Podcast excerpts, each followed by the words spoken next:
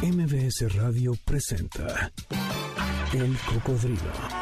Experiencias históricas, callejeras, urbanas y sonoras por la ciudad con Sergio Almazán. Súbete en El Cocodrilo. Aquí arrancamos. ¿Qué tal? ¿Cómo están? Bienvenidos. Buenas tardes. El reloj de la Torre Latinoamericana está marcando las 4 de la tarde con un minuto en este sábado 13 de mayo del año 2023. Soy Sergio Almazán y entonces, mi querida Janine, es momento de echar a andar los motores de este cocodrilo viajero porque la tarde de hoy nos vamos a ir a unos pasos de aquí de la Torre Latinoamericana, desde donde estamos viendo el reloj. Así es que Comenzamos.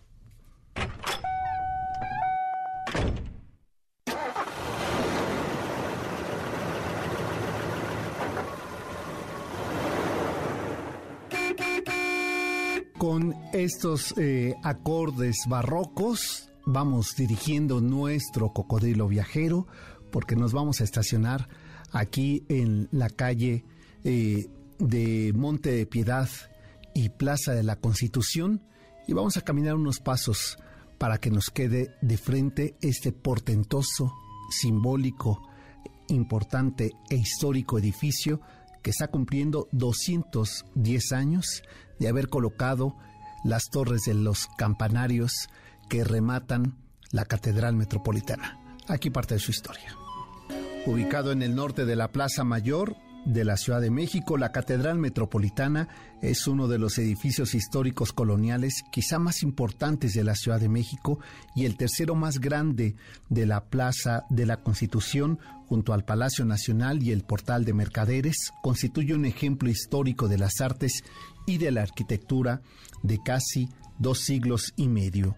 Por espacio de 240 años, este edificio se fue construyendo, se fue modificando, ampliando y al mismo tiempo embelleciendo. Entre 1792 y 1813, el arquitecto y escultor valenciano Manuel Tolsá le dio fin a los trabajos del exterior de la catedral, añadiendo elementos de estilo neoclásico colocó la balaustrada, realizó las esculturas de la fe, la esperanza y la caridad y cambió la internilla de la cúpula. Esto apenas era la muestra irrevocable de una transformación de las ideas, de los principios y del concepto ideológico de la fe que para la segunda mitad del siglo XVIII había cambiado esta manera entre los criollos de mirar la religión católica. En 1751, finalmente el Vaticano reconocía las apariciones guadalupanas y nombraba a la Virgen de Guadalupe la emperatriz de América. Eso modificó la percepción, el concepto y la forma de vivir la fe católica en la Nueva España.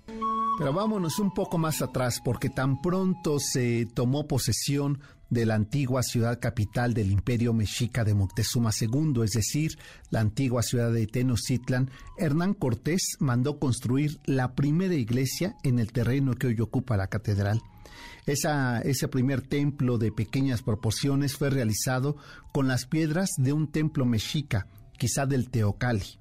Ante la insuficiencia de esa primera construcción religiosa, en 1571 el arzobispo don Pedro Moya, tercer arzobispo de México, y el virrey Martín Enríquez colocaron lo que fuera la primera piedra de lo que ahora es la actual Catedral Metropolitana. Cabe señalar que esa primera, eh, eh, ese primer templo de pequeñas dimensiones que eh, en 1524 se había comenzado a erigir, en, para 1570 fue retirado de ese sitio original donde estuvo la primera catedral de México o eh, iglesia mayor, como podemos encontrar las eh, especificaciones de eh, esa iglesia en los planos de, de Nuremberg. ese templo, su fachada fue colocado a un costado del Hospital de Jesús de Nazareno, allí en las calles de República del Salvador, 20 de noviembre, y José María Izazaga. la fachada hoy la podemos seguir apreciando, pero fue sustituida por otro. El arquitecto español Claudio de Arciniaga es el autor de la traza original en colaboración con Juan de Cuenca, quien en 1574 comenzarían la construcción de lo que sería más tarde la Catedral Metropolitana. Sería en el siglo XVII, en 1656, cuando se consagró este templo con el nombre de la Asunción de María, que es el nombre real de la Catedral Metropolitana, y aquel 22 de diciembre de 1667 se terminó la primera fase constructiva en su interior. Las proporciones colosales de este templo son una planta de 110 metros de largo por 55 de ancho y tiene una eh, altura más o menos de 67 metros en la punta eh, donde está el mástil para la bandera. Así es como este templo comenzaría a ser la referencia en toda la Nueva España de la consagración de la segunda de las conquistas más importantes eh, realizadas por los españoles, la conquista espiritual. Varios sucesos es lo que marca la historia de la Catedral Metropolitana, pero también hay que advertir que no solamente a nivel arquitectónico o nivel decorativo se puede eh, leer a la eh, Catedral Metropolitana, sino también como personaje fiel de los procesos históricos de México. Basta con que recordemos sucesos tan significativos como el 1629, cuando la inundación de la Ciudad de México ocasionó que parte de esta, de esta catedral se colapsara de, en su eh, mirada oriente, es decir, donde ahora está el sagrario, por lo cual se tuvo que volver a edificar una nueva construcción que es la que conocemos el día de hoy. Pero otro de los sucesos que le toca vivir es el de 1692, cuando eh, aquellos meses de mayo sería también escenario la Plaza Mayor, de uno de los motines eh, debido a la escasez de alimentos que los indígenas y mestizos llevaron a cabo en lo que sería la Plaza Mayor o el Mercado del Parián. Los sucesos terminarían quemando la parte sur del Palacio Virreinal y siendo nuevamente la catedral testigo de aquel acontecimiento. Pero uno, quizá el definitivo y el más importante, es aquel de 1813 y que es el motivo de nuestro programa la tarde de hoy, cuando finalmente en aquel mayo de 1813 fueron concluidas las dos torres que sostendrían los campanarios, las 56 campanas que harían repicar aquel 14 de mayo de 1813 en medio del movimiento de independencia. Con ello la corona española hacía y marcaba un mensaje significativo para la Nueva España, que esas tierras seguían perteneciendo a la corona española. Más tarde sería el fin de una época y de una transición muy significativa que vio, por supuesto, en su distancia, lejanía y abrazó también la independencia de México. Por ello, la tarde de hoy, aquí en el Cocodrilo, recorremos la Catedral Metropolitana a 210 años de haberse concluido el campanario de esta edificación con más de, eh, de 300 años o tres siglos, la Catedral Metropolitana es un compendio de estilos arquitectónicos. Si nosotros nos paramos de frente a la catedral, podemos ver del lado izquierdo, del lado oriente de la catedral, una edificación en tesonte en pieza piedra roja, eh, profusamente tallada, de estilo barroco florido, que corresponde al sagrario. Tiene doble entrada y el otro acceso que está sobre la plaza de seminario nos recuerda una de las jerarquías religiosas y una de las tradiciones en este espacio de la Plaza Mayor que correspondía a la Plaza del Seminario. Enfrente de esta, eh, de esta fachada eh, oriente de la catedral se encontraba eh, la, la, Casa de los Condes de Herdes, que hoy alberga el Museo de la Cocina Mexicana. este, al lado se encontraba la primera universidad, la Universidad Real de la Nueva España, la primera de América, y sobre la calle de Moneda, a, un costado de la Universidad eh, Real de la Nueva España se encontraba el Palacio Arzobispal. Es por ello el motivo por lo que eh, tan pronto los arzobispos Juan de Zumárraga eh, pediría a las autoridades de la Audiencia Real que le permitieran hacer un acceso lateral por donde solamente la jerarquía religiosa podía ingresar. Ambas fachadas de una, insisto, eh, de relieves también tallados que nos recuerdan el tenebroso mundo en que vivían los criollos buscando su identidad a través de los altares con el barroco florido. Por ello es que tenemos este primer eh, templo que sería eh, la iglesia mayor, el antecedente de la catedral metropolitana, y sería finalmente casi en el, último tercio del siglo XVI, cuando comenzaría el plan maestro de construir la portentosa catedral metropolitana dedicada a la Asunción de María. Bueno, momento casi de hacer una pausa, ¿verdad, mi querida Janine? Pero antes de la pausa, no sé, eh, si tú has seguido eh, lo que es el CIMEL internacional, porque aquí nosotros tuvimos, eh, yo creo que casi hasta los 90 o los 2000, ¿verdad? Este, eh, esta réplica de este festival de la música que era el OTI. Pues en este momento, incluso ahorita estaba googleando a ver si ya teníamos el nombre del ganador, se está llevando la eh, emisión 67 de Eurovisión. Eh, y bueno, pues Eurovisión se ha convertido en el escenario no solamente de las expresiones musicales de boga o de vanguardia, sino también de las de la moda y de la identidad sexual pues eh, la tarde de hoy, ¿qué les parece que aquí en el Cocodrilo sea sábado de Eurovisión? Estaba viendo que por primera vez los mexicanos podemos votar. Entonces estaba viendo en el Twitter la gente que está emocionando votando por las canciones de Eurovisión. Pues la tarde de hoy vamos a escuchar y qué les parece que aquí en la Rocola hagamos sonar por lo menos las cinco finalistas, ¿eh? que están ahorita, a ver si al finalizar del programa ya sabemos quién ganó Eurovisión en esta edición 2023. La rocola del cocodrilo. Pues estamos escuchando a una de las favoritas, nada mal, ¿verdad? Tremenda voz, ella es la sueca Lauren con el tema Tatú. Así es que nos vamos con esta a la pausa en sábado de Univisión. Eurovisión, perdón. El cocodrilo regresa después de esta pausa. No te despegues. MBS 102.5. Ya estamos de regreso. Sigamos recorriendo la ciudad en el cocodrilo con Sergio Almazán, aquí en MBS 102.5.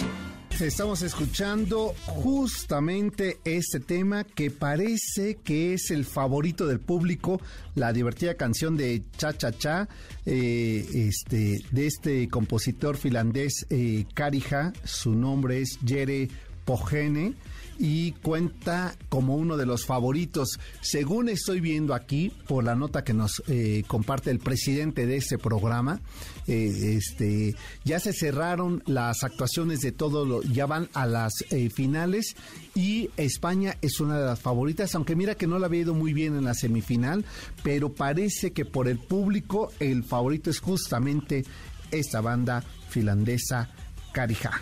¿Por qué resulta tan importante eh, hablar de la Catedral Metropolitana y en especial de su terminación en aquel 1813? Hay dos sucesos políticos sociales de la corona española que apuran a la conclusión. Era muy importante para no solamente la corona española, sino para los virreyes, que la catedral, ese templo consagrado a la cúspide de la fe católica en América, se concluyera. Eh, y sobre todo para esas fechas. La primera de las eh, de los sucesos es que la Constitución de Cádiz de 1812 que impuso en sus colonias era en el caso mexicano, de ahí en nombre de Plaza de la Constitución, eh, se refiere a la Constitución de Cádiz. Hay que acotar que las primeras tres décadas del siglo XIX y los acontecimientos políticos de ese periodo transformaron la geografía política tanto de España como de sus territorios americanos, por lo que era muy importante poder establecer la cúspide de la religión católica y cómo enmarcarlo con la terminación de esta catedral. De ahí que eh, enviara no solamente las, eh, las últimas autorizaciones sobre el plan maestro que el propio Manuel Tolsá había presentado para modificar el estilo de pasar del barroco al neoclásico, es decir, quitarle ya esta exageración ornamental, empezar a hacer eh, estructuras eh, geométricas al estilo eh, grecolatino de columnas ya no salomónicas, ya no estar profusamente decoradas, sino lisas, frontispicios en formas triangulares, regresar a esos estilos básicos de lo que se llamaba el siglo de las luces. Por ello resultaba tan importante la autorización de la Real Audiencia de la Nueva España. Y el segundo de los sucesos es que hay un personaje muy importante, José Joaquín Fernández de Lizardi, que ustedes conocen porque es el autor de una novela costumbrista que se llama El Periquillo Sarmiento, que vivía ahí en, en Miscuac. Él junto con otros eh, eh, criollos comenzaron a hacer juntas que se llamaban juntas de conspiración o juntas de oscuridad. Se hacía justamente al caer la noche y eran reuniones de criollos donde eh, buscaban eh, generar un movimiento eh, ideológico, por supuesto también armado, que separara la relación económica virreinal de la Nueva España y establecer como único eh, intermediario entre la corona y las colonias españolas al rey. Por consiguiente, desaparecer la figura del virrey, que es el origen de la lucha de independencia en México. Esas reuniones de los rojillos, de los alzados, de estos criollos, eh, provocó que llegara a oídos eh, de, la, eh, de los virreyes y entonces apuraran a terminar la construcción de la Catedral Metropolitana y con ello poder consagrar el altar mayor a la Virgen de Guadalupe.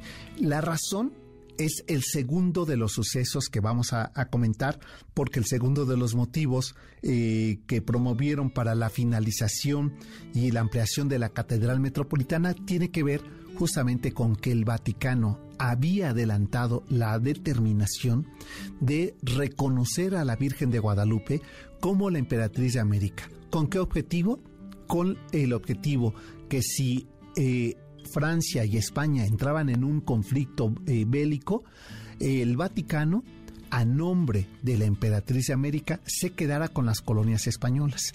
Por consiguiente, España, al enterarse de esa noticia política, había decidido que el altar mayor fuera consagrado de la Catedral Metropolitana, fuera consagrado a la Virgen de Guadalupe. Sin embargo, eh, este, el, eh, rey eh, de España, Fernando VII, dijo que no, que debería de ser consagrado a los reyes católicos. Por ello es que envía a Balbás, este enorme eh, escultor y artista del barroco, a que a pesar de que la fachada de la catedral ya era neoclásica, su altar tenía que seguir siendo barroco y tenía que tener eh, representados a los reyes que habían sido canonizados, que habían sido hechos reyes católicos. Por ello es que en este sentido la arquitectura que vemos en este portentoso edificio transita en una ornamentación barroca en su altar mayor, ya de, eh, de finales del siglo XVIII,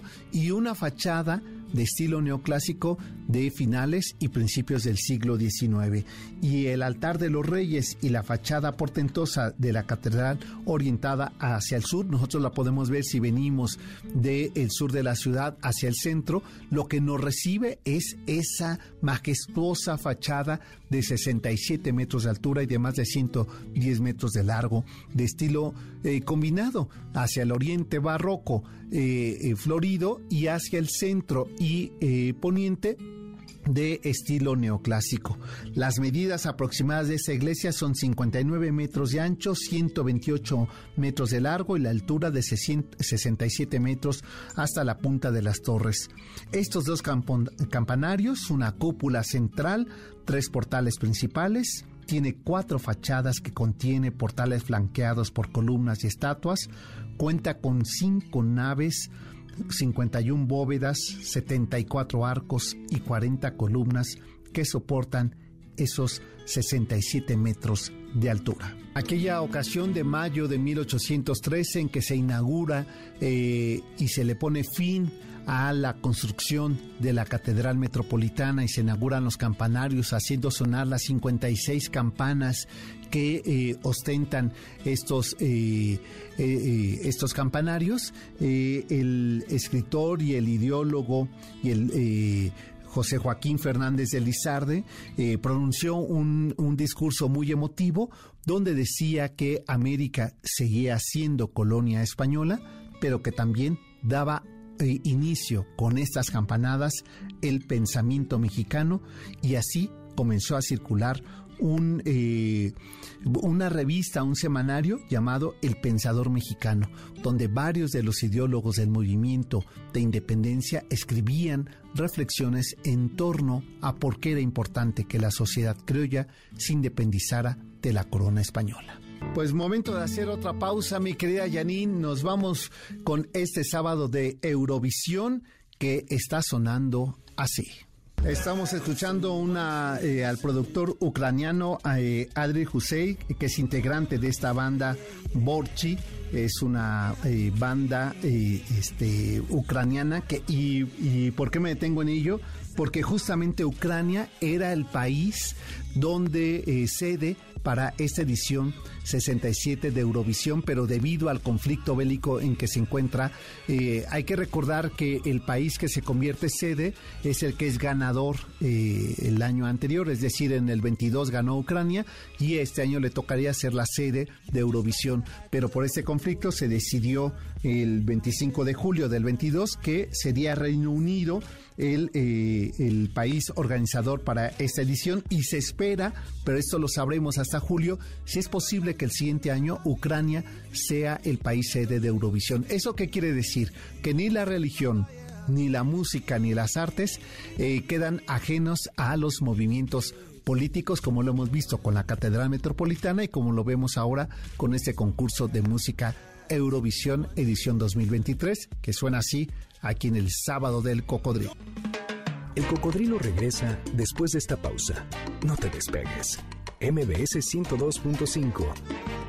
Ya estamos de regreso. Sigamos recorriendo la ciudad en el cocodrilo con Sergio Almazán, aquí en MBS 102.5. Es sábado de Eurovisión. Lo dije correctamente para que eh, Janine después no me esté ahí eh, balconeando, eh, diciendo que me, me produce el síndrome Pedrito Sola, ¿verdad? Así es que Eurovisión 2023, esta edición en Reino Unido, en Liverpool, se está llevando a cabo.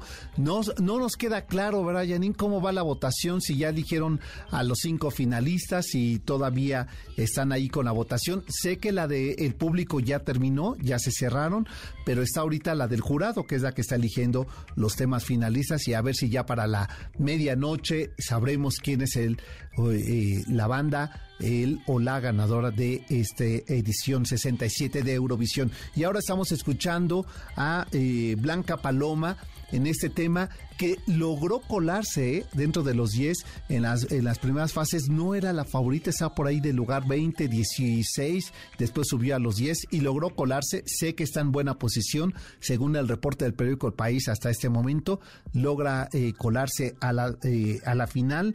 Este tema que suena entre Rosalía, entre el flamenco y la música electrónica. Bueno, pues ahí está, de todo cabe en Eurovisión.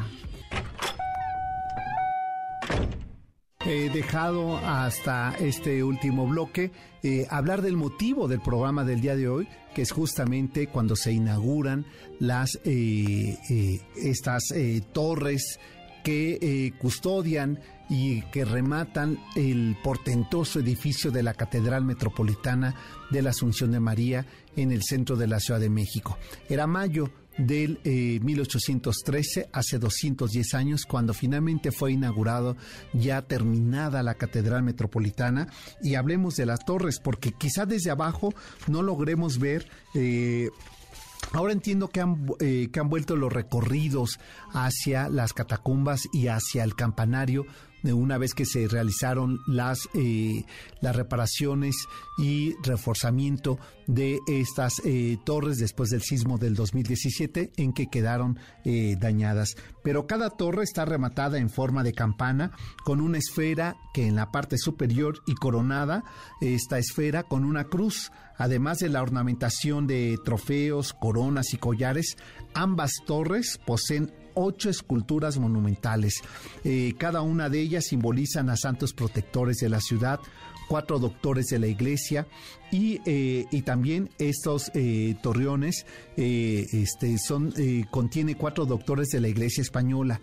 Estas esculturas fueron realizadas por José Zacarías Cora y Santiago Cristóbal de Sandoval, aunque debería de existir 56 campanas en las dos torres de la catedral El día de hoy, debido a su peso, se tienen solo 35 eh, campanas, siendo la torre poniente la que tiene mayor número, que son 39. La campana más antigua es la que se ubica en la torre oriente y es la llamada campana de Santa María de la Asunción y fue fundida en 1578 pesa 7 toneladas y está realizada en aleación de cobre y bronce, aunque se piensa que también puede contener plata debido a su dureza y longevidad.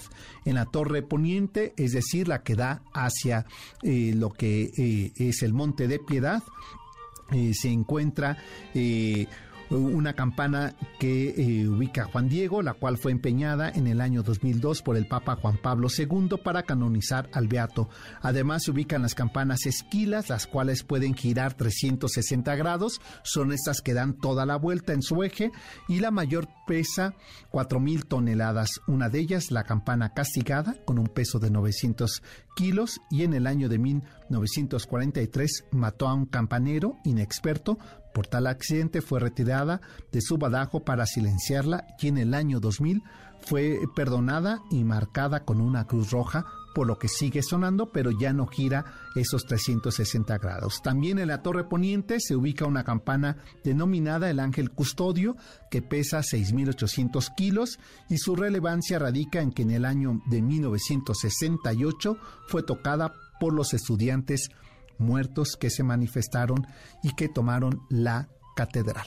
Hago aquí una eh, aclaración cuando hablaba de las campanas esquilas, que son las que giran, pesan 4 toneladas, es decir, 4 mil eh, kilos. Eh, al interior de la catedral podemos nosotros encontrar capillas como la de los Santos Ángeles, la de San Cosme y San Damián, la de San José, la de Nuestra Señora de la Soledad, la capilla del Señor del Buen Despacho, de Nuestra Señora de las Angustias de Granada, la capilla de San eh, Judas Tadeo, la capilla de la Inmaculada Concepción, la capilla de Nuestra Señora de Guadalupe, la capilla de Nuestra Señora la Antigua, la Torre Poniente, la Torre Oriente, el altar del perdón, los órganos y el coro, y son, hay que decirlo así, dos órganos, uno sevillano y otro mexicano del siglo XVIII, los más grandes de América Latina. Es por ello que, la Catedral Metropolitana representa la cúspide de los 300 años arquitectónicos de la época colonial en México, pero también la consagración de la fe católica y de eh, la fe guadalupana en América. Y regresando de esta pausa vamos a hablar de estos arquitectos que fueron los que se atrevieron a levantar 20 metros más del proyecto original, la Catedral Metropolitana, y hablaremos del altar mayor, qué eh, reyes se encuentran en este altar y las pinturas que consagran la visitación de los Reyes Magos a la Virgen María. Esto, regresando de la pausa, esto es el cocodrilo. El cocodrilo regresa después de esta pausa. No te despegues. MBS 102.5. Ya estamos de regreso. Sigamos recorriendo la ciudad en el cocodrilo con Sergio Almazán, aquí en MBS 102.5. Es sábado de Eurovisión. Ahora la doble vida es la voz de Marco Mengoni representando a Italia. Y aquí me mandan eh, información del periódico El País que marca la siguiente eh, votación. Está así. Suecia 277 puntos, Italia 148, que es el tema que estamos escuchando, e Israel con 142. Así sigue la votación, faltan siete países por dar sus puntos del jurado. España cae en el noveno lugar, eh, puesto con 84 puntos. Así sigue Eurovisión, todavía no tenemos ganador. Como hemos hecho eh, mención eh, aquí en este espacio, pues la Catedral Metropolitana no solamente representa el lugar simbólico de la consagración eh, religiosa eh, católica, que eh, los españoles trajeron como segunda de las conquistas, la conquista espiritual, sino más allá de ese papel religioso simbólico que implica una catedral, la realización de la Catedral de la Asunción de María, la Catedral Metropolitana, es un punto de cohesión social porque involucró lo mismo a las autoridades eclesiásticas que a las autoridades gubernamentales, a las diferentes hermandades religiosas que muchas generaciones de grupos sociales de todas las clases eh, han podido confluir. Sin embargo, también y como consecuencia de la influencia de la Iglesia Católica en la vida pública, este edificio eh, majestuoso de, los más antiguos de la, eh, eh, del centro histórico de la Ciudad de México, pues ha sido personaje de los sucesos históricos más importantes desde época novohispana hasta el México independiente. Hay que mencionar solamente casos significativos después de la independencia de México. Por ejemplo, en este recinto, en la Catedral Metropolitana, se llevó a cabo la coronación de Agustín Iturbide y de Ana María Huarte como emperadores de, eh, de México por parte del presidente del Congreso. La preservación de los restos funerarios de este monarca, el entierro hasta 1925 de eh, algunos de los héroes de la eh, independencia de México y por supuesto que también este recinto se convertiría en el lugar de, de, para ser testigo de lo que más tarde sería el eh, movimiento de Revolución Mexicana. El 21 de julio de 1822 se celebró la ceremonia de coronación de Agustín de Iturbide como emperador de México. Sonaron los primeros 24 cañones, se adornaron balcones y también la fachada de edificios públicos, así como atrios y portales de iglesias. Se colocaron dos tronos en la catedral, el principal al lado del presbítero y el menor cerca del coro poco antes de las 9 de la mañana de aquel 21 de julio de 1822, eh, eh, los miembros del Congreso y el Ayuntamiento ocuparían sus lugares destinados dentro de la Catedral Metropolitana. Las tropas de caballería e infantería cercaron al futuro emperador y a su séquito. Tres obispos oficiaron misa. El presidente del Congreso, Rafael Manguino, se encargó de colocar la corona sobre Agustín I. Luego el propio emperador envolvió así también a los recién coronados por generales y damas de honor, el obispo Juan Carlos Ruiz de Cabañas y Crespo exclamó eh, así, vivan los emperadores y viva la emperatriz eternamente. En 1825 fueron llevados en una ceremonia eh, eh, solemne hasta la Catedral Metropolitana a los jefes Miguel Hidalgo, Ignacio Allende, Juan Aldama y Mariano Jiménez rescatados después de haber terminado la lucha de independencia y fueron colocados ahí hasta iniciado el siglo XX. Para 1857, tras la desamortización de los bienes eclesiásticos por órdenes del propio Benito Juárez eh, eh, y disputas entre liberales y conservadores causadas por la separación de la Iglesia y el Estado con las leyes de reforma, fueron retirados los restos de varios de estos héroes de la independencia de México. Sin embargo, también un suceso significativo en el siglo XX marcaría uno de los momentos más trágicos de la Catedral Metropolitana. Los días de la Guerra Cristera eh, eh, en 1923 al 25 provocaría que en el 28 fueran cerradas las puertas por más de tres semanas de la Catedral Metropolitana con el objetivo de poder resguardar el propio edificio y los tesoros que ahí conserva. Y desde las torres, desde esos campanarios, eh, eh, la Catedral Metropolitana, el cielo por testigo, ha sido eh, escenario y también personaje de los grandes sucesos de la historia de México desde época colonial hasta nuestros días. Pues nosotros ya nos vamos, ¿verdad, mi querida Janine? Y nos vamos con Israel que está participando en Eurovisión, que como están ahorita las votaciones, estaría en el lugar tercero. Unicor es el título de este tema y nos vamos con ellos. Y el doctor Zagal trae a los grandes personajes de la historia. Quédense con la frecuencia de MBS 102.5. El próximo jueves, recuerden que tenemos una cita a las 10 de la noche. Eh, vamos a recorrer las cantinas y las pulquerías de la Ciudad de México, me cae Yanin. Y en la Rocola la haremos sonar. Será jueves de arrepentidos y jueves de dolidos. Pásenla bien. Hasta entonces, buen fin de semana. Nos encontramos el jueves 10 de la noche. MBS Radio presentó El Cocodrilo. Experiencias históricas, callejeras, urbanas y sonoras por la ciudad. Súbete en el cocodrilo. Nos escuchamos el próximo sábado aquí en MBS 102.5.